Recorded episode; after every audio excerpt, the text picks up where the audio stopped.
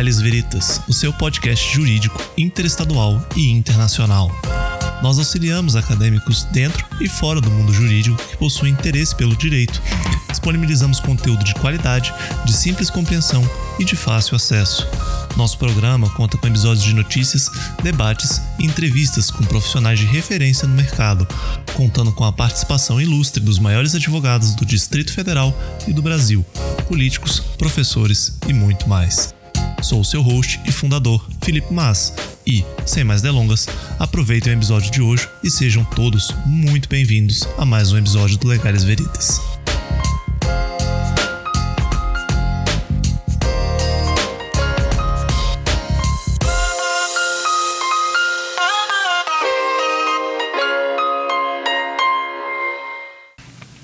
A entrevista a seguir pode conter posicionamentos políticos e ou partidários do convidado. O Legales Veritas preza pela sua imparcialidade, independência, neutralidade e apartidarismo. Os posicionamentos apresentados restringem-se à visão do convidado e não correspondem ao posicionamento dos apresentadores do programa, demais convidados ou da instituição. Olá, eu sou Iago Bernardes e sejam muito bem-vindos a mais um podcast. Eu estou aqui com meu amigo e co-host Luiz Eduardo e nós vamos entrevistar Jailton Almeida, mais conhecido como Jajá. Ele é professor, servidor público, atualmente faz parte do Ministério da Integração e é pré-candidato a deputado distrital pelo Novo. Ele também já foi líder do movimento Vem Pra Rua e integrou o Ministério da Mulher, da Família e dos Direitos Humanos.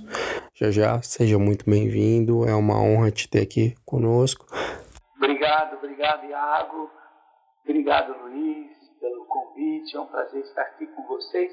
É, não sei quando vai ser veiculado o podcast, mas até julho nós teremos, até meados de julho, nós teremos pré-candidatos é, e seremos efetivados como candidatos na segunda quinzena de julho e primeira semana de agosto. Então, até lá seremos pré-candidatos e depois candidatos oficialmente. Tá? Perfeito. Já já, para começar o, o, podcast, eu queria que, que você contasse um pouco da sua trajetória.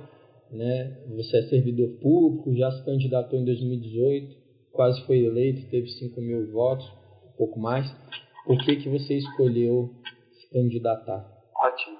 História é a melhor parte de toda, de toda é, comunicação, né? Porque é tão simples falar da sua trajetória. Eu sou um rapaz, um garoto de Sobradinho, do DF, é, nascido e criado aqui. Passei uma infância numa família muito simples, mas muito tradicional aqui do Sobradinho minha mãe é feirante, meu pai é marceneiro, sou filho de Maria e de José. Tal qual Jesus Cristo, mas obviamente com todas as ressalvas devidas. Minha mãe é um grande exemplo de mulher, meu pai é um homem muito batalhador. E na nossa infância simples, eu tinha à minha disposição tudo que todo jovem simples do DF tem, todo jovem é, mais carente do DF tem. Né? A nossa, nossa, nosso golzinho no, na rua, que era o que a gente se divertia nas ruas de Sobradinho. De vez em quando uma bandeirinha, uma brincadeira da minha época de infância. E estudei sempre escola pública, fiz meu ensino médio todo escola pública. E assim foi desenvolvendo toda a minha infância e adolescência, estudando, brincando, fazendo o que todo jovem faz aqui em Brasília. Mas, para ver como são as coisas, eu tinha, morria vontade, morria de vontade de servir o exército. Era talvez a perspectiva que eu tinha é, naquela época. E aqui é um ponto importante, viu, Iago e Luiz? Os nossos jovens, hoje com a internet é bem diferente, mas na minha época, o horizonte que a gente enxergava era o que a gente almejava para as nossas vidas a gente não conseguia pensar além porque as nossas fronteiras estavam muito próximas. A gente tinha poucas referências. Hoje qualquer jovem com internet sonha ser qualquer coisa. Aquela época o máximo que se usaria seria jogador de futebol. E como Deus não me deu esse talento, certamente eu nunca nem sonhei com isso na minha infância e fui muito realista com ela. Nunca quis ser jogador de futebol mesmo. Eu sabia que eu era bem mediano. Não era aquele ruimzão, não, tá? Eu era aquele escolhido entre o metade e o fim dos escolhidos. Fulano, ciclano. Chegava a ser o último, que já é uma boa vantagem, né? Mas, é, logo depois disso, coincidência, quando eu me alistei, tinha um padre que me conheceu e me chamou: Vem cá, você não quer servir em outro exército, não? E aí eu falei: Ah, não, você quis. Ele: Não, mas esse é o exército de Cristo. E me chamou para ser missionário. E eu, jovem, 17 anos, é, muito apegado à minha família, aos meus amigos, a tudo, naquela época fui capaz de dar esse passo de generosidade e entreguei oito anos da minha vida. Oito anos da minha vida eu fiquei como missionário e fui generoso com Deus, é verdade. Pouquinho, bem pouquinho, Deus sempre é mais, mas Deus foi muito bom comigo. Me deu uma formação incrível. Estudei em Salamanca, estudei em escolas incríveis, tive professores maravilhosos, aprendi latim, grego, aprendi humanidades clássicas, filosofia, teologia, tantas coisas que hoje me formam uma pessoa muito mais preparada, muito mais preparada. Então, é, fui retribuído abundantemente, com certeza, pela esse passo por essa entrega que eu dei. Quando eu vi que lá não era meu caminho, apesar de adorar é, estar próximo, servir as pessoas, ou seja, meu primeiro sim de missionário foi quando eu fui para ir para o seminário. É, e eu percebi que eu tinha essa vontade de, de encarar sempre uma missão, diferente, mas sempre uma missão. Quando eu vi que lá não era meu caminho, eu voltei para Brasília, depois de oito anos. Voltei para o Brasil, voltei para Brasília. Eu estava no México quando eu voltei para cá. Voltei para Brasília e, e aqui comecei a minha vida de um jovem brasiliense que, que um jovem brasileiro faz, né? Eu cheguei meio perdido, confesso que quando você sai, você sai um pouco querendo se adequar novamente ao mundo aqui fora e passei por um período mais difícil de discernimento do que fazer. Enquanto isso, o que eu sabia fazer era ajudar as pessoas, então logo me tornei diretor de uma ONG muito conhecida na, aí no, no dos anos é, 2000 até 2000 13, 12 por aí, que era uma Gente Nova. Então ela foi muito conhecida à época, no início dos anos 2000 aqui em Brasília, e realizava grandes projetos aqui na cidade, projetos sociais. Essa foi minha segunda missão. Eu encarar esse desafio de ser diretor dessa ONG, diretor de, de projetos de arrecadação, e eu pude realizar muitos projetos legais. Agora veja, essa experiência na ONG me mostrou uma coisa que foi decisiva para a minha vida hoje porque nesses projetos sociais a gente saía muito bem, a gente sai feliz, né? Fizemos um projeto social, foi incrível, ajudamos a família. Você viu os sorrisos daquelas crianças? Nossa, aqueles idosos adoraram nossa visita. Ah, o pessoal do seu pão ficou muito feliz, aquela hora à noite. Uma sopa quente, é tudo que eles mais queriam. Mas você entende que isso é um pouco enxugar gelo? Você entende que no outro dia talvez ele não tenha sopa. A criança não terá brincadeira, o idoso não terá uma companhia.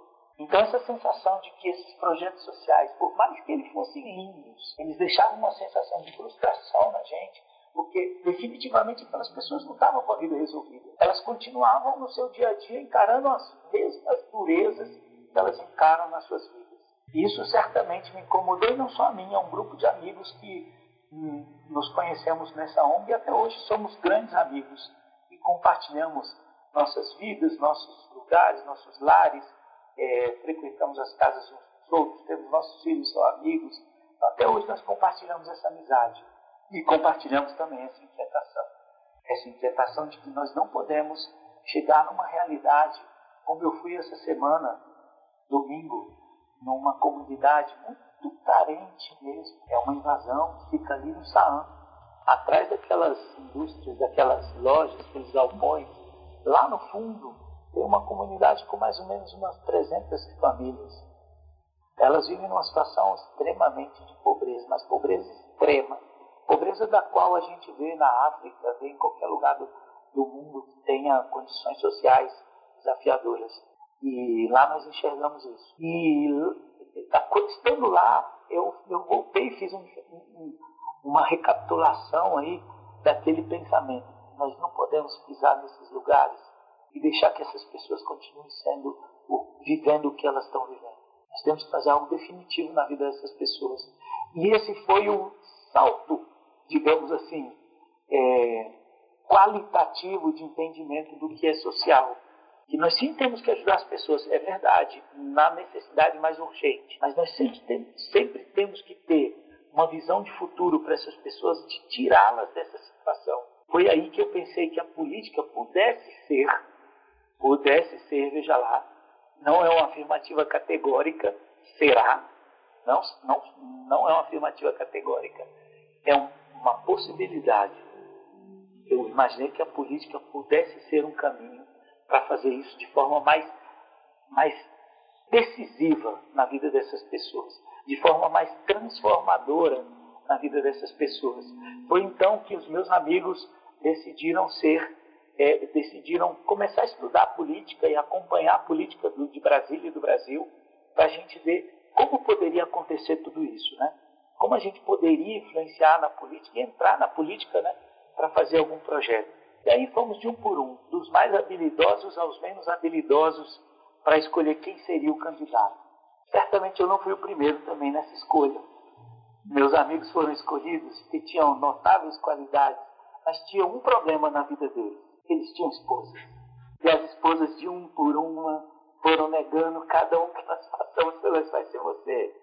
Ah, você não vai. Você que não vai fazer isso, que não vai fazer isso, que não vai fazer aquilo.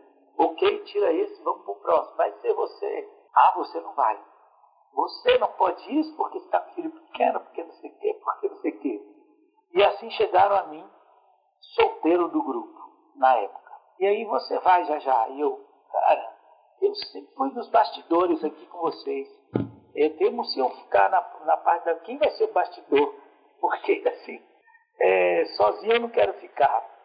Fizemos um combinado e até hoje nós estamos nessa jornada juntos. Os mesmos amigos de lá de 2005, 2006, estamos juntos até hoje nesse projeto, que não é um projeto meu. Por isso que eu sempre faço esse enredo, porque ele não é um projeto, não é um desejo meu.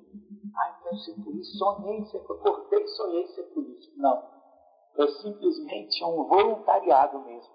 Colocar-me à disposição para que na política a gente tente, e aí eu coloco mais uma vez esse tente, porque a pior covardia de um candidato é iludir a pessoa que está escutando com promessas vazias e com coisas que ele sabe que não pode cumprir, ou não tem garantias de que cumprirá.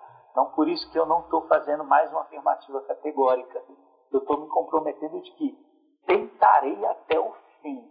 Sei que não, tudo não dependerá só de mim, porque o legislativo não é uma casa de uma pessoa, é uma casa plural de várias pessoas. E em conjunto que elas têm que tomar as decisões. Lá você é um, na Câmara Legislativa do Distrito Federal, você é 1 em 24. Na Câmara dos Deputados, você é 1 em 513. No Senado, você é 1 em 81. Então, você é sempre uma parte de um todo, você não é o todo. Então, suas decisões são muito mais compartilhadas. Daí a arte do diálogo, da, da articulação, a arte de ter de conquistar as pessoas para projetos bons, que é o que eu acho a agenda que hoje mais vale para o Brasil. Conquistar pessoas para bons projetos, que elas acreditem nisso. Bom, isso foi um recorrido, só para concluir que durante todo esse período que eu voltei, eu sempre fui professor.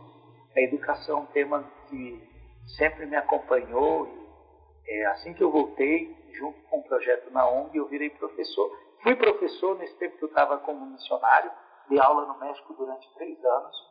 Então, minha experiência de professor já começou lá. E quando eu voltei, eu continuei dando aula. Então, a minha vocação de professor é, se despertou também nesse período. E logo eu, de uma família de vários professores também, então não podia não carregar essa, essa, esse carinho pela pela profissão do magistério. Né? É, Jailton, então foi, se deu essa discorrida justamente dos seus, daquilo, do seu apreço, daquilo que realmente te, te impulsiona na carreira política, apesar de não ter sido algo levado durante sua vida, né? Como a gente vê em alguns, alguns filhos de políticos, né?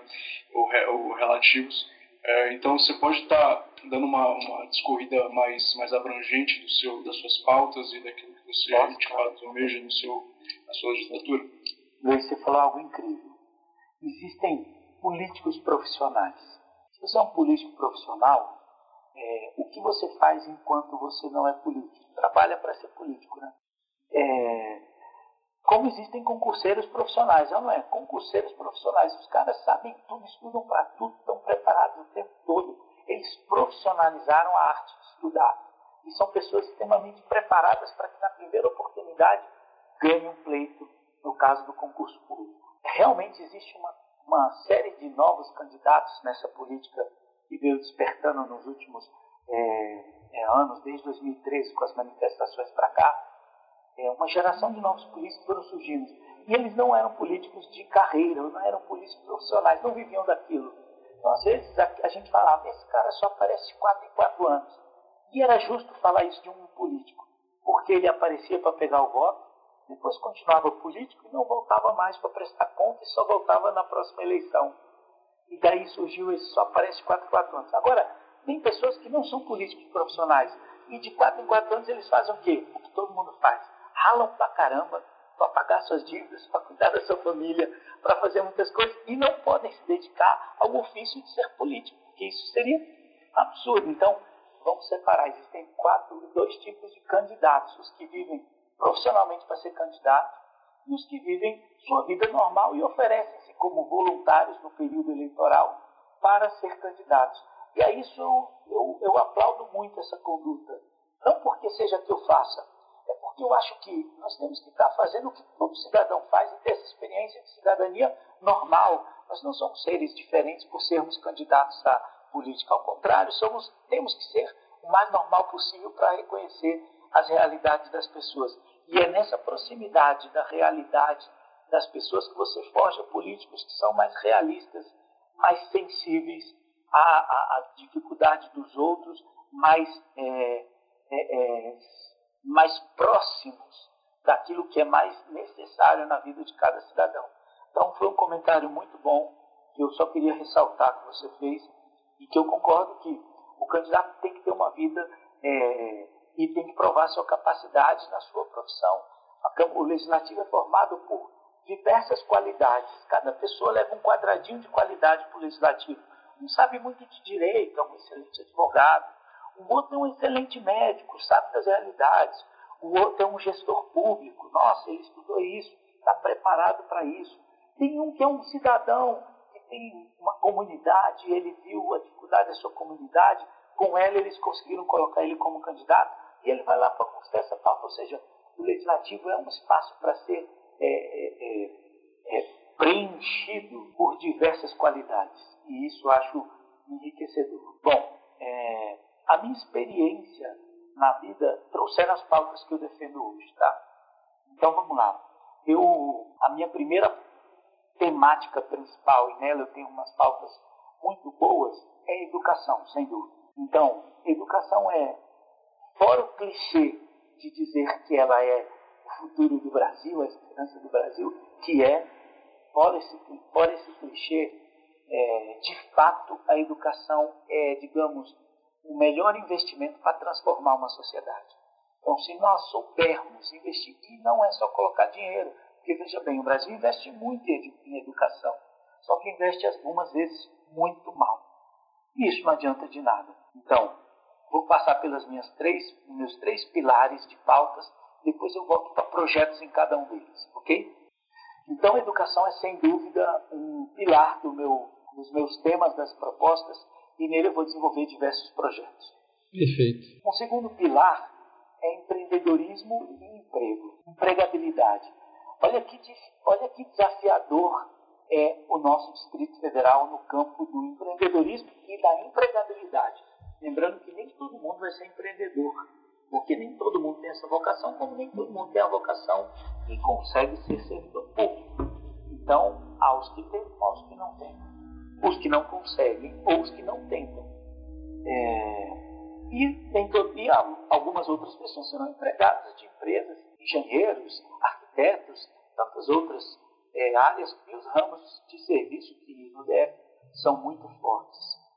Então, é um tema de grande relevância para o DF e tem que ser trabalhado. E vou falar por que ele tem que ser trabalhado com muita seriedade. Porque nós sabemos que é, a curva do, da empregabilidade pública, ou seja, do concurso público, ela uma hora tende a ir se acomodando e ficando mais é, é, é, menos atrativa, oferecendo menos vagas para o serviço público, porque você já ocupou todas as posições, posições estratégicas necessárias, todos os escalões da administração pública, e aí você só vai ter uma reposição dos que se aposentam, dos que trocam de curso. Então, a maioria dos. A maioria não. Alguns dos jovens que hoje estudam para concurso em Brasília e no Brasil, porque não virou um mercado só do DF, virou um mercado do Brasil, a maioria deles vai se frustrar, porque não tem vaga para todos. Não tem hoje, se você for pensar quantos jovens no Brasil nós temos estudando para concurso público, quantas vagas tem? É duro falar isso, né? E eu sei que alguns estudantes estão escutando a gente, mas é um realismo necessário. Para você passar hoje no concurso, você tem que estudar muito e ser um estudante de ponta, é verdade. E muitos vão conseguir. Agora, alguns não vão, não é nem porque eles não sejam capazes, veja bem, é que não há espaço para todo mundo. Vai ter uma hora que os muito capazes não vão conseguir entrar. E esses jovens brasileiros, o que nós oferecemos para eles? Essa é a única porta de empregabilidade que nós queremos abrir em Brasília? É isso ou o quê? Olha, Brasília tem um grande potencial em diversas outras áreas. E eu volto para explorar esse ponto quando eu falar do terceiro pilar. Então, empregabilidade e empreendedorismo é o segundo pilar das minhas pautas. O terceiro pilar é, é gestão pública focado no combate à corrupção. Por que gestão pública? É, parte da minha história, depois que eu fiquei nessa ONG, dando aula um bom tempo, eu confesso que eu, eu me rendi a vocação da minha cidade. Falei, bom, se eu for morar em Brasília e for ficar aqui muito tempo e construir família aqui tudo, então eu tenho que reconhecer qual é o cenário da minha cidade. E aí, depois de trabalhar em diversas áreas onde fui muito feliz, eu resolvi, por conta de uma namorada que eu tinha, insistia que eu tinha que ser servidor, tinha que ser servidor, tinha que ser servidor, tinha que ser servidor. Eu escutava isso é, durante o dia, no mínimo, algumas quatro vezes. E aí eu falei, ok, vamos, vamos estudar. E assim, eu vou estudar, vou me dedicar, espero passar. Eu posso conciliar isso com outras atividades da minha vida. Eu feito, eu concilio é, meu trabalho com diversas outras atividades. É, estudei um longo tempo, estudei muito. Confesso que a minha formação no seminário é, me tornou uma mente mais analítica, mais é, exploradora, racional, o que para os concursos públicos, para alguns, é, é um perigo, né? Você quer dialogar com a questão e quer achar um erro que não existe, ou um problema que não está lá. então eu confesso que eu tive muita dificuldade, muita dificuldade. Gente, se vocês querem um exemplo de uma pessoa que teve muita dificuldade para passar em concurso público, Eiro, estou aqui, fui eu. Dificuldade demais, estudei muito, muito. Eu estudei tanto que eu me tornei um especialista em economia sabia falar com qualquer economista, dava, meu, podia dar aula de microeconomia, macroeconomia para qualquer pessoa. Mas na hora que eu ia fazer a prova, Então, acontece, acontece. Eu não me adaptei ao método do concurso público porque eu estudei durante oito anos um estudo muito exploratório, muito é, de concentração, de reflexão, um estudo que moldou minha memória, minha inteligência, é, para um tipo de comportamento mental que não se adaptou tão facilmente ao tipo de estudo de concurso público. E eu confesso, eu tive muita dificuldade. Graças a Deus, é, passei. E depois de três anos intensos estudando, eu passei. Não passei no concurso que eu mais queria, é, não passei. Eu confesso que é, ainda, ele ainda, ele ainda orbita a minha mente assim, como, ah, um dia você volta um dia você volta. Mas é um concurso que demora muito tempo, então realmente não. Não faz muito tempo que não tem prova, não sei quando será a próxima. Mas passei, continuei estudando, é, entrei na administração pública e eu, como fui desse meio de empreendedorismo social, gestão social e gestão de projetos no seminário, eu fazia uma gestão de projetos. A lá, é, igreja, como que é a gestão de projetos de igreja? Vamos fazer uma rifa, arrecadar coisa, para fazer projeto, para não sei o quê. Que é uma gestão muito acidental, mas muito cheia de boa vontade. Eu tive essa primeira experiência de gestão, é, digamos aí, paroquiana ou provinciana, e ela me serviu muito, porque é difícil empreender sem método, E é difícil empreender, é, é, é difícil gerir sem método, perdão, e é difícil gerir sem, sem ferramentas adequadas, né? sem a devida é, capacitação. E isso eu percebi quando eu tentava fazer meus projetos dentro da, da, do seminário lá com crianças e tudo mais, projetos educacionais, e tudo, tinha muita dificuldade porque não tinha método, não tinha é, é, ferramentas para me ajudar. Na gestão social, quando eu voltei para cá e trabalhei na ONG, eu já conheci pessoas incríveis que me ajudaram a me tornar um profissional muito mais qualificado da gestão. E eu consegui fazer grandes projetos com a ajuda dos meus amigos e desenvolver um, um, um trabalho muito legal com congressos enormes, encontros muito legais, projetos sociais marcantes aqui para a cidade. Então foi muito bom. A experiência foi excelente. Logo depois, é, é, eu passei no meu concurso, entrei na administração pública é, federal e comecei a trabalhar. E lá eu percebi que aquela, aquele aprendizado de ser mais é, é, ousado, mais é, é, arrojado na, na, gestão, que é o que se espera de um gestor social, que ele seja extremamente versátil, ousado, é, perspicaz, porque as oportunidades são muito poucas, ele precisa agarrar cada uma para conseguir uma doação, para fazer um projeto, para investir numa, numa área tal, para capacitar jovens para que eles trabalhem voluntário, é, como voluntários nos seus projetos, ou seja, é uma gestão bem desafiadora. E, e quando eu cheguei lá, eu vi que tudo era muito amarrado, muito preso, muito, muito quadradinho, né? É, óbvio, isso eram proteções, que é o que a gente chama de burocracia, né? Eram proteções que a administração criou para que o, o, o, servidor não pudesse ter o domínio total do bem público, tivesse é, barreiras muito claras para que a gestão dele não fosse acidental nem personalista, né?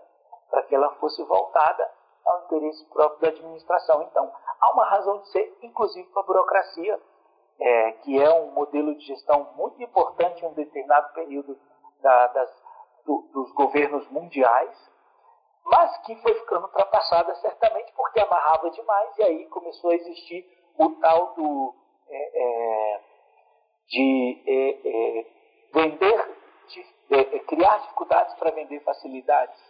Isso virou uma realidade no mundo inteiro que a burocracia trouxe. Isso no Brasil virou uma, uma pandemia e que atrapalhou muito e atrapalha muito a administração em muitos lugares ainda hoje.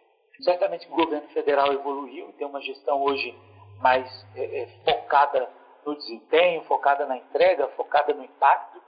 É um longo aprendizado, não se moderniza uma gestão pública como se moderniza a gestão numa empresa.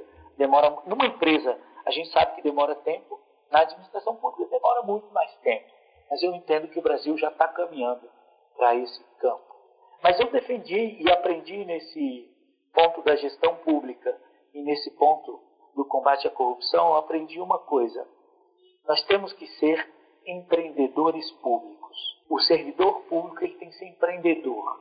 Ele tem que chegar no seu departamento, no seu lugar de trabalho, ele tem que olhar as necessidades, ele tem que enxergar ali um espaço de empreendedorismo, onde eu vou desenvolver em excelência minhas habilidades aqui dentro. E como eu vou conseguir fazer isso? Imagina se todo servidor tivesse uma mentalidade de servir sempre melhor o cidadão, de buscar a melhor entrega possível, de tentar colocar na mão do cidadão o seu melhor trabalho, a sua melhor entrega. Nós teríamos uma realidade certamente diferente, mesmo que não tivesse uma modernização significativa na, nas metodologias de gestão, nós teríamos sim. E esse conceito não é um conceito que eu inventei, não, é um conceito super compartilhado no mundo e moderno, de empreendedorismo público, ou seja, uma administração que se preocupa cada dia de entregar, em entregar um serviço melhor e mais efetivo para o cidadão. Nunca está bom. A gente sempre pode entregar algo melhor. Já já, e você é, pensou algum projeto, algo assim, é, já concreto que você apresentaria logo de cara, se eleito, para poder viabilizar essas suas pautas da educação, do empreendedorismo, essa questão do empreendedorismo público que, que você citou também? Sim. Três pilares: educação, empreendedorismo. E gestão pública. E gestão pública vai com um toque fortíssimo de inovação, obviamente. Então vamos lá, na educação, vou dar só um exemplo de projeto. É o meu projeto do coração e será o projeto que eu vou é, protocolar, se tomar posse no primeiro dia. É o contraturno é, com parceria público-privada. Esse projeto é um projeto que não saiu da minha cabeça do meu conhecimento de educação, certamente não.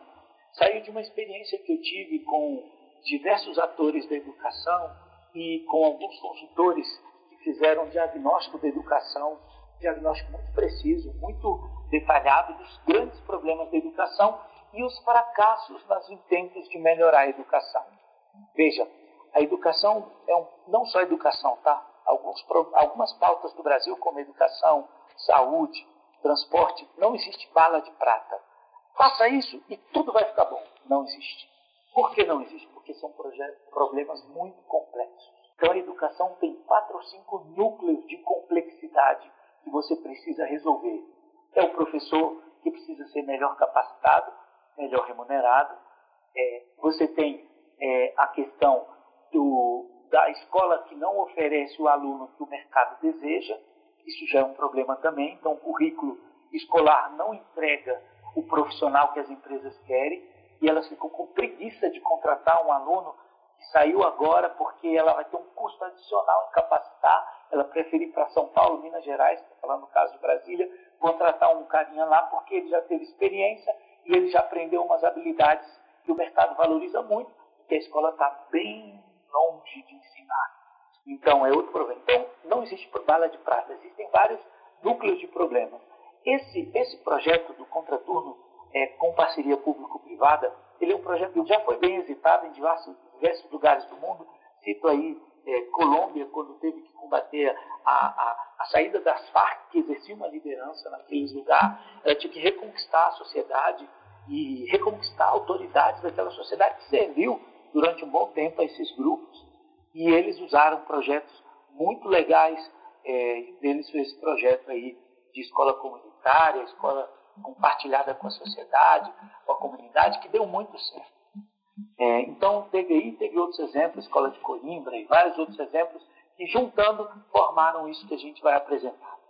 Então, é, essa escola ela vai reunir é, no contraturno profissionais da localidade que oferecerão é, diversas, é, é, diversas áreas, capacitações, temas para os alunos no contraturno e serão custeados por uma parceria público-privada, ou seja, investidores de empresas que querem contratar jovens, é, eles podem compartilhadamente com o governo investir nesse, nessa capacitação do contraturno e oferecer para as escolas na sua localidade diversas habilidades. Então veja, em Sobradinho você vai ter jiu-jitsu, você vai ter matemática, física, informática, você pode ter é, diversas habilidades eh, esportivas, como você pode ter habilidades eh, profissionalizantes, cursos profissionalizantes, a depender tanto do interesse da região quanto das habilidades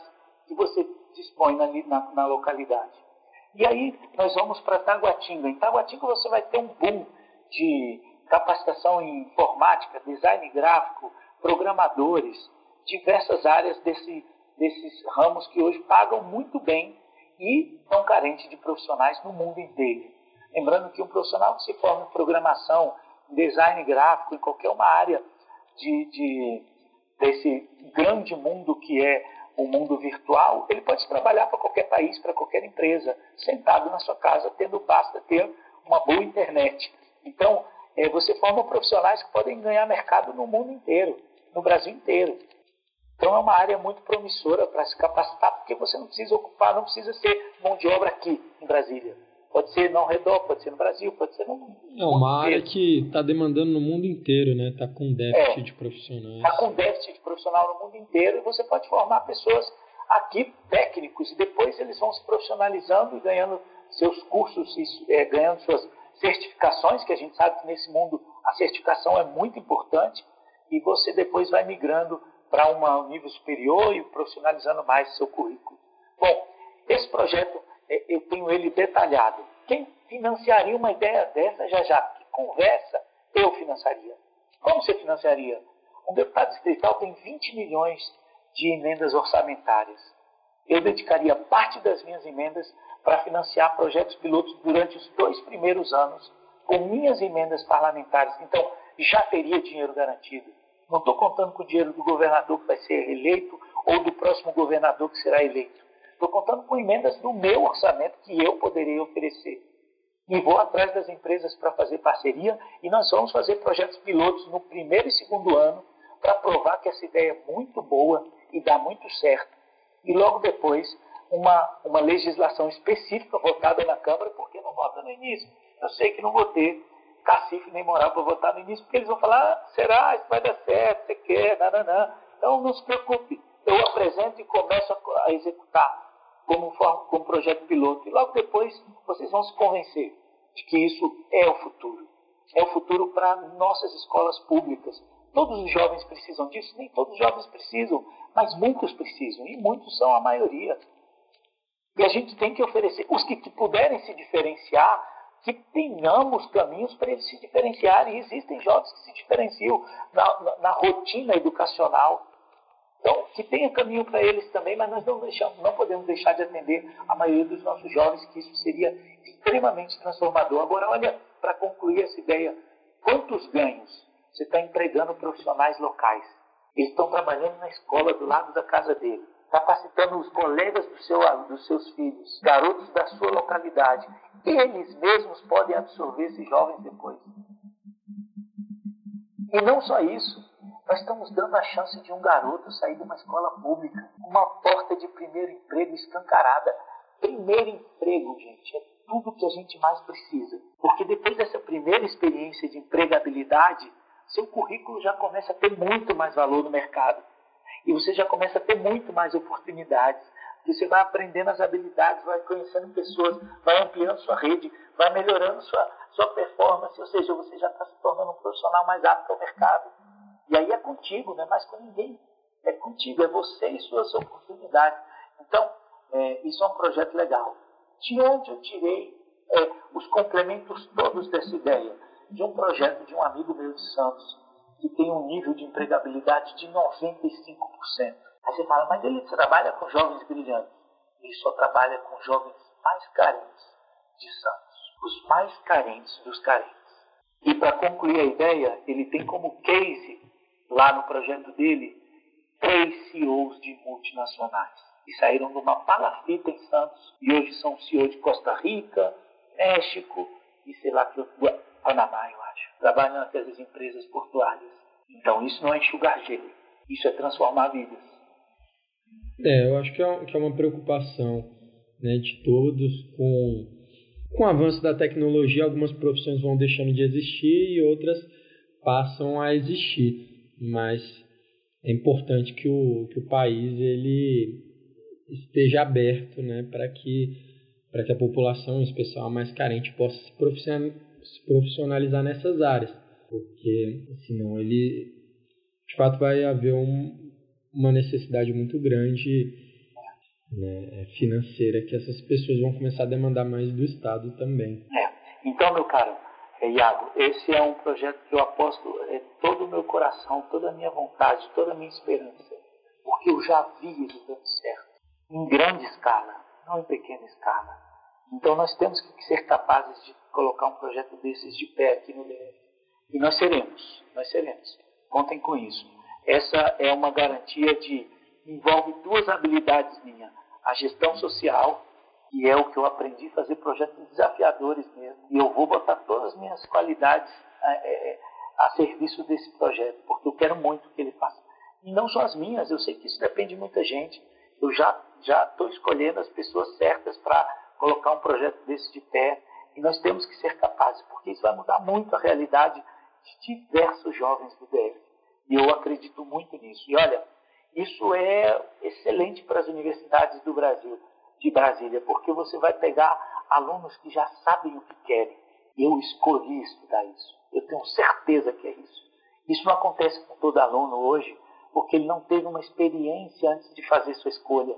Ele não, ele não transitou nos diversos espectros profissionais que existem. Ele nem chegou a conhecer. Então ele certamente é seduzido por uma ou outra experiência mínima que ele teve. E as escolhas deles às vezes são acidentais. Aí a gente vê quantas trocas de cursos de graduação que os alunos fazem numa graduação, às vezes três ou quatro. Isso porque ele talvez não tenha tido um discernimento vocacional preciso. E o melhor discernimento vocacional é quando você cai na praça e começa a trabalhar e você vai vendo as habilidades, você vai vendo, cara, eu sou bom nisso, pô, eu não sabia que eu era tão bom nisso. E você vai vendo, cara, posso investir nisso, posso fazer aquilo. E aí aquele encontro de seja isso, seja aquilo, começa a cair e você começa a ter escolhas suas. Não, eu sei que eu sou bom nisso. Eu sei, eu vi, eu sou bom nisso, eu consigo fazer. Isso é algo que eu consigo transformar em uma profissão de sucesso na minha vida. Então isso é legal demais, você poder é, ainda ter esse, essa experiência de discernimento vocacional, é, profissional, né, nos alunos é, que fazem esse projeto. Isso é bacana. Bom, para não ter mesmo tempo que você viu que eu sou detalhista na explicação e demoro, né, para explicar o projeto. É, o segundo projeto ele é mais simples. É, esse, esse, projeto, vamos lá, esse projeto de empreendedorismo de empregabilidade, ele conversa diretamente com esse do contraturno, obviamente. Eles são dois projetos. É um projeto que toca tanto a educação quanto o empreendedorismo e empregabilidade. Isso por quê? Porque é, você tem os jovens, eles estão espalhados no DF, em diversas regiões, e estudam nas suas regiões. Um jovem de Planaltina estuda em Planaltina, um jovem de Sobrado, um jovem de Ceilândia, Ceilândia, um jovem de Santa Maria, em Santa Maria. Raríssimos os casos que a mãe tem que trabalhar e tem que levar para o plano, o jovem estuda aqui no plano, ou estuda em outra satélite, que ele não reside, mas geralmente é onde ele reside. Esse contraturno, ele vai fazer algo que é muito salutar para a educação nesse momento, sobretudo nesse momento da vida do aluno, de que ele pode escolher o contraturno que seja mais favorável para aquela habilidade que ele quer desenvolver. Poxa, mãe, em Planaltina não tem o que eu queria, porque eu sou muito bom em matemática, mas eu sei que tem um professor de engenharia dando um curso excelente lá em Sobradinho. Excelente, no contraturno da escola é, do Centro 1 de Sobra, Educacional 1 de Sobradinho. Está tendo um curso excelente de contraturno lá, um professor engenheiro que é ótimo. Ele ensina robótica, mãe, para os garotos. Os garotos estão adorando, fazendo robô com Lego, estão tendo experiências incríveis. Eu queria ter isso. Então vai haver uma migração salutar, como os alunos já têm o, ajuda no, no, no transporte, isso vai, vai favorecer muito que haja essa experiência também de escolher no menu do DF o que te agrada nesses contraturnos. Eu quero estudar na 101 lá do Sobradinho, porque lá tem tudo que eu quero, robótica, eu quero robótica, mano. Eu quero sim, eu quero hoje, eu quero mexer com isso. Quero fazer, eu quero fazer contabilidade. Eu ouvi dizer que tem um professor legal ensinando matemática avançada para os alunos que queiram fazer vestibular depois, ou em contabilidade, ou em, é, é, em matemática mesmo, ou em física, ou em, sei lá, tantos ramos da, da, das exatas aí que existem. Então, isso é legal, sabe?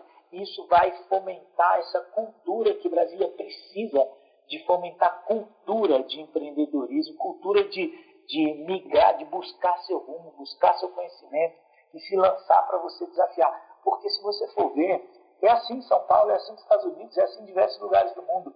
Os jovens, perdão, os jovens já perseguem o lugar onde ele vai ser o profissional que ele quer. Ah, eu quero estar na universidade tal, que lá se eu estudar lá amanhã eu vou ser ou engenheiro, ou advogado, ou médico mais é, renomado e mais bem curriculado aí do, do, do, da área. Então, é, é, um projeto de empreendedorismo sem dúvida nenhuma. O apreço, né, já já. O apreço ele é o principal ânimo para você se dedicar a algo, né? Então você percebe que tendo a, apreço com algo, você tem um ânimo para se educar, você tem um ânimo para empreender, consequentemente para ter sucesso na sua vida. Exatamente, exatamente. Bom, isso, isso é um projeto de empreendedorismo que eu, que eu também levo muito, é, muita fé nele, mas tem um especificamente, que aí é uma cópia exata do projeto que eu conheci em Santos, que ele é para as comunidades mais carentes do DF. Esse não tem a ver só com contraturno, porque existem jovens que estão prontos para entrar nessa esteira de capacitação que é o contraturno em parceria público-privada. Tem jovens que estão prontos, tem jovens que não. Precisam de uma ajuda a mais, por causa da condição de vida que ele leva hoje ou que ele levou durante a vida inteira. Então, esse projeto de um colega de Santos, que tem um sucesso incrível, eu queria muito replicá-lo aqui no DF. E é um projeto que vai ajudar muito, sobretudo, os jovens mais carentes do DF. É, esse olhar mais delicado e mais dedicado às, aos jovens que têm uma dificuldade maior, tanto na sua trajetória de vida ou no contexto social dele, não é uma exclusão de todos os jovens. É só um olhar mais dedicado a jovens que hoje têm barreiras mais difíceis para acessar é, situações que nós acessamos com mais facilidade. Eu fui um garoto que tive poucos horizontes quando, quando criança. Eu via meu pai marceneiro, minha mãe feirante, eu ajudava minha avó na feira desde criança. Então, descascar milho já passou na minha cabeça como uma opção profissional. Já passou, passou porque era o que tinha lá do meu lado. Estava fácil para mim ir para a banca do lado e descascar milho para o colega para ganhar uns trocados para poder fazer minhas coisas. Já passou na minha cabeça ser diversas profissões porque era o que estava disponível para mim. E tudo isso foi, foi me forjando uma excelente pessoa, tá? graças a Deus, não tenho problema nenhum quanto esse exercício diferente. Adoro feira, minha mãe é feirante até hoje e sempre que eu posso, minha esposa é, é, já fala que eu sou é, é apegado demais à feira. Eu adoro feira e passo em feira invariavelmente terça-feira na feirinha do caminho da minha casa aqui e domingo, seis da manhã, com certeza na feira do Padre de Sobradinho, eu estou lá comprando meu queijo, comprando minhas coisas, porque eu gosto do cheiro de feira. Então são memórias incríveis da minha vida, não tem nada quanto ao ofício, mas certamente é, os nossos jovens têm que ter opções. opções. As escolhas são livres e são deles, mas eles têm que ter opções certamente. Então esse é um projeto que traz abre o leque de opções para os nossos jovens poderem sonhar o que eles quiserem ser. E se ele quiser ficar Sobradinho, e tive muitos amigos que estão até hoje aqui vivendo suas vidas lindas, e isso é incrível, e não há nada de, de é, imperfeito nisso, ao contrário, isso para mim é o exemplo da perfeição. Você ser feliz com o que está do seu lado, com o que você tem, isso para mim é, é o exemplo clássico de perfeição. Então, é, não há problemas de de ter a vida que você escolheu. O problema é, é você não ter opção para você enxergar no horizonte e de repente se frustrar porque nunca pôde fazer o que você quis fazer. E é isso que o projeto pretende fazer. Sobre o último projeto, só para é, passar rapidamente, é, sobre a, a, gestão pública, inovação e combate à corrupção. Esse projeto é um projeto, da minha experiência aí, já bem de, de gestor público mesmo, dos últimos anos, que eu vivi na administração pública. Tá? Um projeto também, eu trabalhei muito nele para criá-lo, uma equipe de pessoas incríveis, profissionais do Brasil inteiro, me ajudaram a construir essa ideia, que hoje está em andamento, inclusive no governo federal. Se Deus quiser, vai ser aprovada esse ano. Vai ser aprovada, não. Vai ser criada por meio de decreto presidencial esse ano.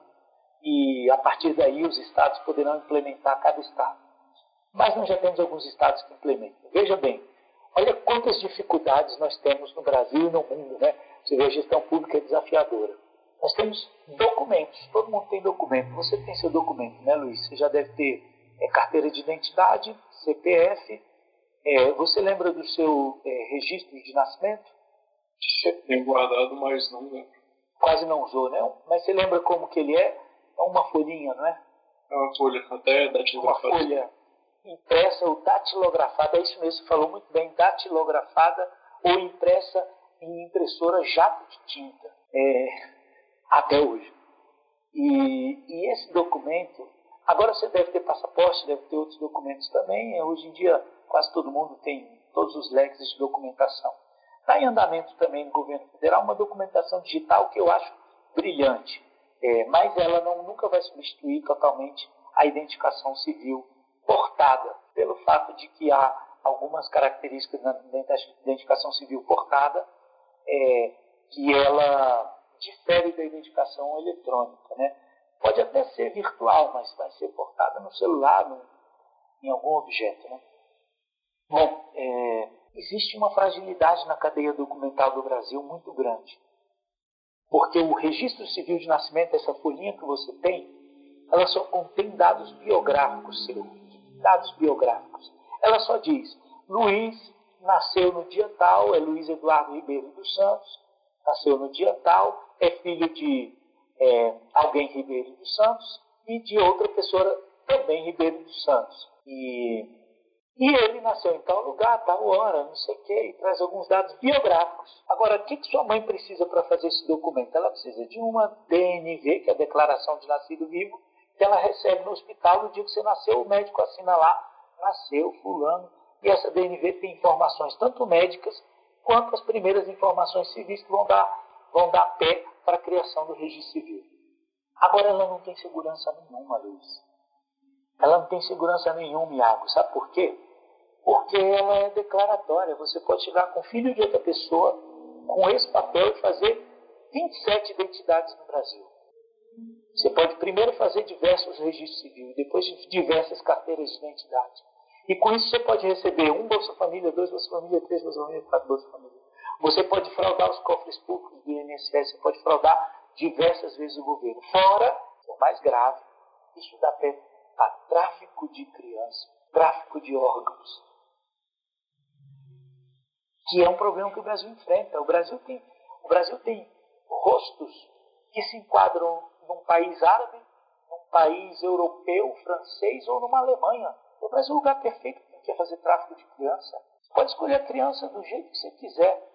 Ela vai ser tanto alemã, italiana, portuguesa, como árabe, ou como africana, ou qualquer coisa. Então nós temos, isso é um grande problema no Brasil, acredito, é um grande problema no Brasil. Sem somar a isso ainda o problema das pessoas desaparecidas. Somem no Brasil 80 mil pessoas por ano, das quais 10% se confirmam como desaparecimento mesmo. A maioria, infelizmente, crianças. Isso porque a criança não tem um documento seguro, porque o documento dela é declaratório, não tem nenhum dado individualizador que diga essa criança é ela, mesmo filha de fulana, e isso é impossível de ser errado. O registro civil não te dá essa garantia. O que eu quero propor e que, graças a Deus, no DF já tem legislação, só não está implementado. Mas é um projeto que eu sou especialista, porque trabalhei dois anos nele na administração pública, dia e noite. E eu quero implementar aqui no DF o, a coleta da biometria neonatal, ou seja, a coleta da biometria do bebezinho, no dia que ele nasce, e conciliar essa biometria com a biometria da mãe. A partir do primeiro dia de nascimento da cada criança do Distrito Federal, ela terá a coleta da biometria da mãe e do bebê na hora do nascimento. Você nunca mais vai quebrar esse vínculo de segurança dessa criança. Se um dia, com 14 anos, ela quiser sair do Brasil com um estranho no aeroporto, a Polícia Federal não vai permitir. E vai identificar esse bebê. Se você trocou na maternidade, depois do, do, E a coleta é feita no primeiro momento de nascimento. Trocou na maternidade, não tem problema, gente. Vamos conferir as biometrias. Opa, opa, filho de fulano, filho de ciclano. Está resolvido. Ah, só achou depois de 15 anos. Opa, filho de fulano, filho de ciclano. Isso é rápido, prático, evita muitos problemas. Os problemas mais graves que se evita. Tráfico de criança. Fraudes aos cofres públicos. Você fala, é uma fraudezinha, não preço 5 bilhões. Não, não falei errado. 5 bilhões de fraudes aos cofres públicos por meio de falsificação documental no Brasil. É, então, é um projeto muito bonito, muito bonito. É um projeto desses que você fala, ah, é tão simples. Não, não é simples, é bem. Tanto que é, é complicado, tem que fazer uma historinha para explicar, porque é um projeto tão importante, mas tão detalhista que nem todo mundo sabe desses problemas, né? Então eu quero tanto compartilhar que existem esses problemas, como compartilhar uma solução que hoje está muito acessível. Por que isso não foi criado antes, já já? Porque antes não tinha tecnologia para coletar biometria de bebê. É, é uma biometria muito simples, muito, muito difícil de coletar. Hoje você tem. Eu, então, é. Eu ia te perguntar exatamente isso. Você falou que é um projeto que já existe, mas ainda não foi implementado. É porque assim, Santa Catarina está implementando, Goiás está implementando. Nós não vamos ficar para trás, gente. Acredite. Eu, eu prometo que esse projeto ele está simples de executar porque já tem legislação no DF, que é o pequeno cidadão, e já tem o decreto do governo federal saindo que vai regulamentar tudo isso e a gente vai poder implementar isso em parceria com as polícias civis, a Polícia Civil, no caso aqui do Distrito Federal, eles serão os órgãos competentes de, de, de dar certificação a essa coleta biométrica. Mas nós precisamos comprar equipamento, equipar as maternidades, equipar as polícias civis, para que elas tenham esses equipamentos para coletar a biometria já desde o primeiro momento. Então não está complicado, tá? isso está bem mais simples do que a gente imagina. Entendi. Santa Catarina, daqui a três anos, isso já vai ser realidade.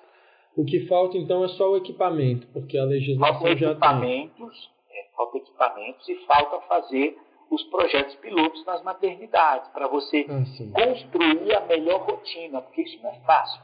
Como é manusear a mão de um bebê, em que momento do parto, depois do parto tem que ser feito, tudo isso se faz com projetos pilotos onde você vai descrevendo especificamente as experiências e construindo as melhores práticas, as melhores rotinas, até chegar ao modus operandi perfeito para isso você fazer isso. Isso não está feito. É nisso que eu quero ajudar, tanto uhum. no, nos recursos para comprar equipamentos para implementar isso, quanto na regulamentação do projeto, que vai passar depois desses projetos pilotos. Você tem experiência catalogada aqui no DF para poder regulamentar essa lei que já existe da forma mais específica possível. Então está bem fácil de fazer isso aí. É só vontade mesmo, viu? Não, bacana, um projeto interessante e importante. Importante. E não é tão trivial, né?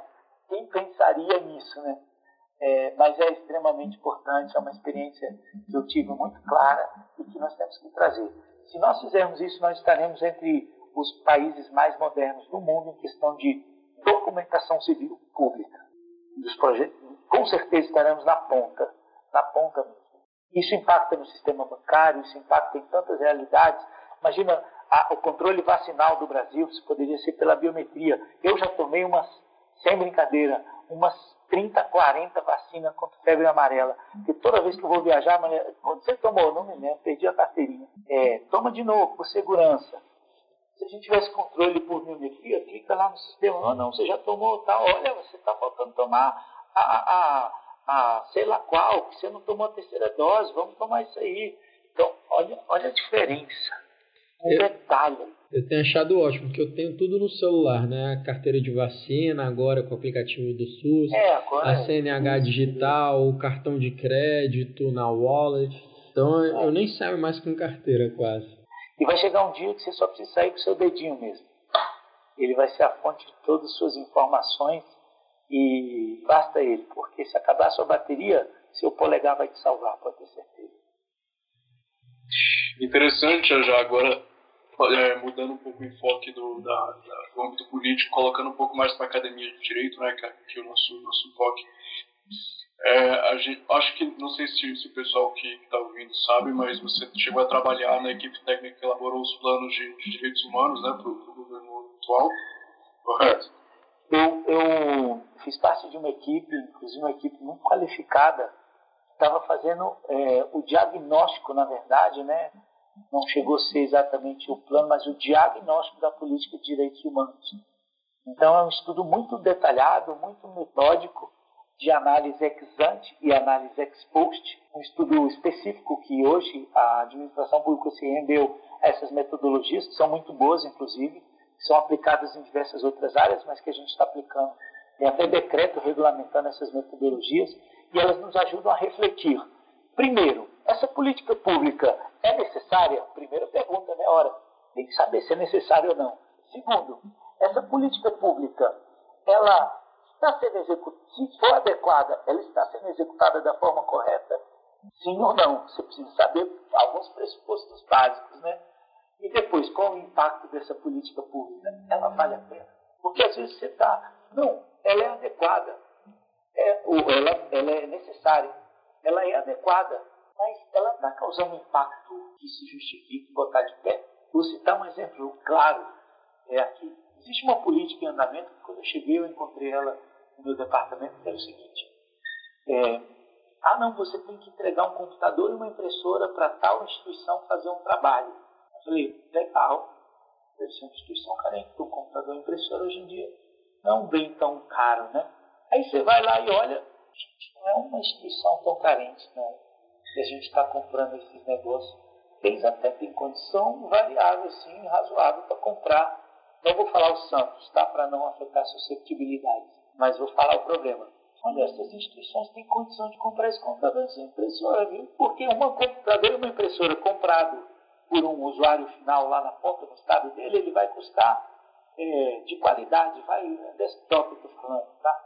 Ele vai custar com 8 mil, com 6 mil, você compra um computador desktop bom e uma impressora ser que deve ser muito caro. 7 mil, 8 mil, muito caro, né? Mas você compra um baita computador até gamer e uma impressora muito boa. Se o governo federal for comprar, ele vai comprar por 8 mil no mínimo, só que ele vai ter que entregar lá, vai ter o transporte, então vai sair por 12 mil. Falei, pô, então nós não gastamos 12 mil para entregar uma impressora numa instituição que não precisa tanto de ajuda. Aí você vai. Se fosse só comprar e entregar, gente, justificaria. Mas não. Você tem que licitar. Uma licitação demora seis meses de trabalho árduo de uma equipe de cinco pessoas, cada um recebendo, vou botar na média aí, sete mil. Sete mil de seis pessoas durante seis meses. Aí você junta isso, as pessoas trabalhando para fazer um edital. Fez o edital, o cara ganhou o edital. E aí o que, que ele vai fazer? Você vai é, depois ter que assinar um ACT, um, um, um termo de parceria com o município e com o Estado. Você vai parar uma equipe do Estado, uma equipe do município uma equipe do governo federal trabalhando durante três meses para fazer um ACT. Isso já dá um custo altíssimo. O custo de operação dessa política pública é bem mais caro que o bem que ela entrega, que é uma impressora e um computador. Então, tá vendo como às vezes você faz política bem feita, inclusive, só que desnecessária. Tinha que ser, acabar com isso. Então, nem tudo que está prescrito ou normatizado se justifica e você tem que passar pelo crivo de uma análise para saber se as coisas estão adequadas ou não. E muitas coisas hoje na administração pública não estão adequadas porque não passaram por uma análise da política pública no campo da, da perspectiva ex ante e ex post. Certo. É, mas então, justamente nessa, nessa, nessa toada, a gente percebe que é, acaba tendo um é, acredito que você, talvez até o seu aspecto é, religioso, como você bem é, expôs aqui, talvez tenha um respaldo né, nos seus ideais de direitos humanos, que eu acho que, que não só é, colocando para uma ideologia, mas de fato, por exemplo, se você se você prega a sua fé, na verdade, eu acho que nessa fé já direito, direitos humanos já estão de certa forma ali já já inatos essa essa crença, mas hoje em dia a gente percebe que tem tem uma uma, uma, certa discussão acerca de, de, talvez um estereótipo, digamos assim, dos do direitos humanos na como se fosse ah vamos defender o delinquente ou algo do tipo. Como você como você diferencia é, essa essas duas ideias e como você de fato defende direitos humanos hoje no papel da sociedade? Tá. É, Para mim, na visão de filósofo, não é tão complicado fazer o discernimento dessa questão, tá, o, o Luiz? Porque o, o, o fundamento dos direitos humanos está na dignidade da pessoa humana, que inclusive está na nossa Carta Magna, no artigo 1 Então, assim, é, é, é, o fundamento legal dos direitos humanos no Brasil. E é indiscutível, é, é a base de todo o direito humano no Brasil, é a dignidade da pessoa humana. Então, é, você tem como, Iago ou Luiz, e eu pergunto a também você que está escutando: você tem como tirar a dignidade de um ser humano? Você tem como separar o ser do humano e, por um lado, fica a dignidade, por outro lado, fica um ser somente que ser. Desprezível, não merece nada, não tem dignidade. É possível, a pergunta é muito clara. É possível existir um ser humano com zero de dignidade humana? Não. Vou detalhar. E é possível que essa dignidade ele tenha perdido por algo que ele fez ou cometeu? É, eu não acredito que seja possível tirar a dignidade humana de ninguém. Pois se não é possível tirar a dignidade humana de alguém, sempre existirá direitos humanos para qualquer pessoa. Sempre. A confusão que nos fizeram hoje, e é uma confusão prática, não teórica, porque na teoria está tudo sossegado, por isso que eu te falei que filosoficamente isso não é nenhum problema. O direito advém da dignidade humana, logo, todo ser com dignidade. E todos os homens têm dignidade, todos fazem jus a direitos humanos. Agora, em qual medida o direito se aplica a esse ser? Porque, por exemplo, um ser que cometeu um crime, ele mantém sua dignidade, mas ele vai perder direitos, direitos civis, direitos políticos, direito à sua própria liberdade, por exemplo, está preso, condenado. Mas você tirou a dignidade desse ser? Legalmente não. Você está aplicando uma conduta de tirar, criar restrições a ele, porque ele se tornou uma ameaça para a sociedade, portanto, é, parte dos seus direitos foram tirados. É tão digno isso que nós chamamos isso de justiça. Não, não é? Justiça. Nós chamamos isso de justiça. E a justiça é exatamente quando você aplica devidamente o que cabe a cada pessoa, segundo os seus feitos, suas práticas, seu, é, é sua conduta. Isso sendo bem simplista no conceito de justiça, porque é, a justiça é, um, é uma palavra tão significativa na filosofia que a religião, a virtude da religião, se desprende da palavra justiça. É sério? É sério. Filosoficamente, você tem a justiça antes da religiosidade. E a justiça, em lato senso, é dar o que é devido à pessoa.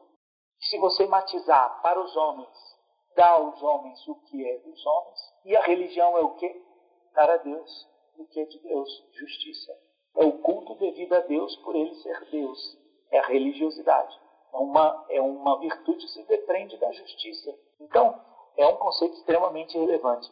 Nós não podemos confundir as práticas que foram feitas com os direitos humanos com a qual você queria desfrutar a ideia ou, ou grupos de superprotegidos dos direitos, em detrimento de uma maioria que sofria suas realidades do dia a dia sem ter tanto cuidado assim, sendo que essa maioria era certamente quem mantinha toda essa justiça de pé. Porque quem mantém a justiça de um país de pé? As pessoas que são justas, as pessoas que vivem a justiça. Elas não podem pagar por tudo sem receber nada. Então, a elas também é devido do Estado uma resposta adequada. Então, é, é, é, necessário você cuidar das singularidades da justiça com mais cautela? Claro, um grande criminoso precisa de um cuidado maior? Precisa. Você gasta muito para prender um criminoso. O dinheiro de um presídio você constrói no mínimo 10 escolas. Porque a parede de uma escola é simples, a parede de um presídio não, é toda reforçada, tem um gasto altíssimo. É, o custo operacional de manter um presídio é altíssimo. O custo de manter uma escola é muito mais simples. Mas por que você gasta tanto então com uma pessoa que teve esse. Porque é uma singularidade na justiça. Essas pessoas, em dado momento, podem se tornar um risco para a sociedade que está livre. Então é justo que se gaste aqui para mantê-las em uma situação é, onde elas não possam causar mais problema para a sociedade. Então, isso eu não sou do direito, tá? São análises bem filosóficas mesmo que eu estou fazendo e, e, não tanto legalistas, tá? É, são, inclusive, conjecturas sobre a, a, a, filosofia do direito e, e, e tudo que está em torno da justiça. Mas eu sim reconheço que houve uma deformação em algum momento no conceito de direitos humanos e nós tentamos e queremos resgatar o conceito genuíno de direitos humanos, que é o que está na nossa Constituição, que é o que está na nossa Constituição. Então, nesse ponto, 100% alinhado com a nossa Constituição. É, eu me agrada muito esse tema dos direitos humanos e, de fato, uma coisa que me preocupa é como você colocou, é ver que a Constituição muitas vezes não é cumprida, né? que os cidadãos têm menos dignidade, que é, bom, provavelmente a o principal direito previsto pelos direitos humanos, né, do que o que seria o assegurado na Constituição. E e eu vejo que a gente teria que, na verdade, a sociedade ideal, ela expandiria os direitos da Constituição. E o que a gente vê muitas vezes é uma tentativa de tolir né, os direitos da Constituição, a presunção da inocência, né, o, o trânsito em julgado e, e, até mesmo as condições que a gente vê né, muitas pessoas passando. É. Aí, o, o Iago, é, a gente precisa um dia sentar num cafezinho, é, os operadores do direito e os operadores das, das políticas públicas. Isso seria extraordinário, porque eu faço muita reunião em cafezinho e eu já vi que o melhor lugar para se resolver um problema é no cafezinho. Tem gente que gosta de resolver os, os problemas tomando cerveja, mas não. É, é, o cafezinho é um lugar ideal para você conciliar, para você compartilhar aquele diálogo. Porque O desafio de colocar em prática tudo que está hoje normatizado é tão grande, é tão grande, é tão grande. Pense você, como gestor público, você tem nas suas mãos um orçamento restrito. E aí você tem duas realidades no Brasil. Você tem uma falta de presídios gigantescos. Muito. A gente falta muito presídio no Brasil hoje. Não, os nossos presidiários vivem em uma situação Situações deplorável. Tem toda a razão. Tem toda a razão. É, a situação deles não é uma situação que se deseje viver. É uma situação realmente é, é bem incômoda enquanto sociedade. Mas você tem o um trade-off, né? E você tem uma quantidade de escolas rurais, escolas é, é, profissionalizantes que você tem que deveria ter e não consegue oferecer. E olha, isso não é um comparativo eles ou eles. Uhum. É um comparativo de qual é a solução que vai nos trazer melhor retorno. Qual é a solução que vai evitar que os presídios estejam cheios. Então, é difícil, não é uma coisa trivial. Então, nós não podemos considerar as decisões de, no campo da gestão pública simples, tá? Elas são sempre muito complexas, porque o gestor que, que, que, que, que quer tomar a melhor decisão, ele pensa nas pessoas, nas dignidades. Então, nunca é uma decisão simples. Nunca é. Se ele for um utilitarista qualquer e barato, que seus interesses estejam, em, por exemplo, numa reeleição ou em qualquer outra proposta que não seja é, autenticamente é, valorosa, para ele é muito simples, é o que vai me dar mais retorno de imagem, de popularidade, de sei lá o quê. Mas para o gestor que quer tomar a decisão certa, acredite, são muitas noites de sono, são muitas noites em claro pensando o que fazer com tal desafio, quem eu devo cobrir com cobertor. Isso não é uma decisão simples mesmo. Então, você vê muitas pessoas se desgastando aí, Brasil afora, para tomar as melhores decisões. Nem sempre são os que ganham notoriedade, sabe por quê? Porque eles não tomam as escolhas que mais aparecem. Eles tomam as escolhas certas. Talvez isso os esconda nos bastidores da vida pública. Mas existem pessoas assim. Porque senão esse país estava derrotado, eu pode ter certeza. Se não houvesse pessoas boas, gente, você acha que isso já não teria ruído há muito tempo? Há muito tempo. Então existem muitas pessoas boas fazendo um trabalho digno em muitos lugares do Brasil. E são elas que mantêm o Brasil de pé certamente, com a qualidade mínima ou melhor que a gente ofereça aí nos serviços Brasil afora. Isso eu sei porque do outro lado não é simples tomar decisão, tá? É, é, nem sempre é simples você tomar decisões no campo da administração pública, porque envolve pessoas, envolve grandes números de grandes números de pessoas. Então, é uma, algo a se pensar. Por isso que, ó, para concluir esse raciocínio nosso, a política do futuro será baseada em evidências. Antes você não tinha como coletar e processar um grande número de evidências. Hoje você pode. Hoje nós temos tecnologia para processar evidências em números gigantescos. Hoje você tem tecnologia, inteligências artificiais, big data, para você processar todas as dados históricas do Brasil de saúde, de educação, e daí ver quais são as condutas melhores surtir um melhor resultado. Então, quando nós demos o passo de basear as nossas decisões em evidência, você pode ter certeza que nós vamos melhorar muito o nosso serviço, a nossa entrega. Então, para o futuro, nós temos essa perspectiva. E pode ser que as evidências sejam o caminho do sucesso da gestão pública no futuro recente, bem próximo agora. E eu espero que seja, tá?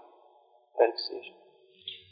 É, não. E, são, são vários temas, né, muito complexos, exatamente o, o gestor público, o político, ele, ele tem uma dificuldade muito grande porque ele tem que saber de várias áreas e conseguir fazer o melhor ali, enquanto muitas vezes ele fora a pessoa se especializa em, em uma área só. Esse tema mesmo do, do presídio, que nós estávamos falando dos direitos humanos, eles renderiam horas de conversa, né?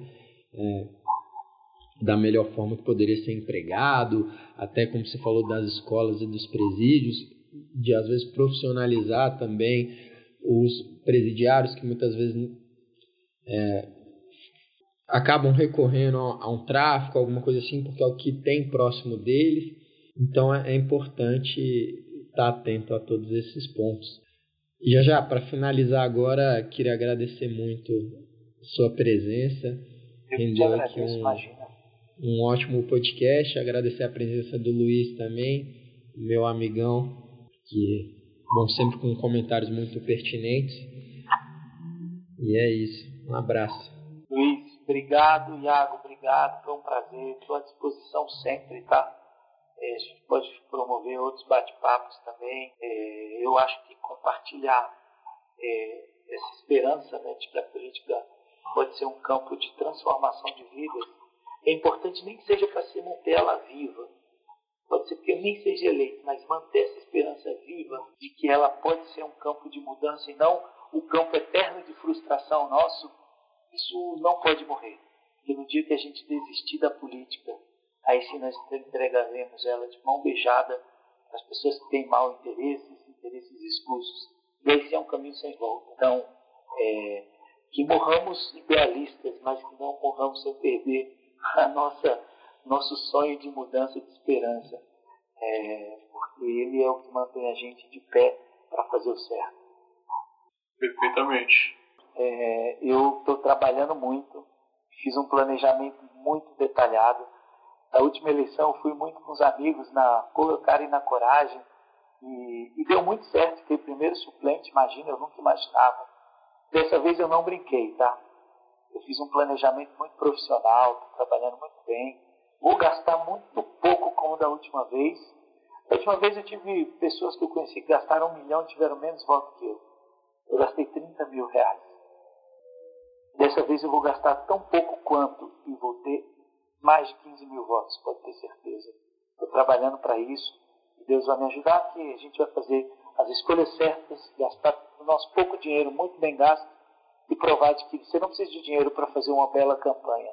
Você precisa de boas ideias, uma boa comunicação e pessoas que apostem nisso. Existem outras pessoas aí que vão apostar nesse projeto, eu tenho certeza. Eu só quero chegar a elas, eu quero poder falar com elas, fazê-las acreditar novamente na política e tirar esse cenário de frustração e decepção das nossas vidas, né? É, aqui o que a gente mais quer no podcast é exatamente poder receber todo mundo, né, e que todo mundo possa expor suas ideias para que as pessoas possam debater, fugir um pouco da polarização, que, que isso é importante para a sociedade democrática como um todo, né, é algo que a gente tem visto, na verdade, cada vez menos, infelizmente. É, mas parabéns, viu, vocês estão fazendo um excelente trabalho. É, tomara eu tivesse tido essa experiência antes, na minha época de garoto, teria, teria talvez me aproximado mais antes e pudesse ter feito alguma diferença a mais. Mas, é, parabéns de verdade, o caminho do conhecimento que vocês estão trilhando aí, da informação, é um caminho de é, desprendido de compartilhar algo que nunca mais é, as pessoas vão perder. Né? Então, o caminho nobre que Sócrates tanto elogiava, né? dar à luz o conhecimento para as pessoas é algo extremamente valioso, né? é algo generoso e valioso que vocês estão fazendo. Então, parabéns, de verdade. Obrigado.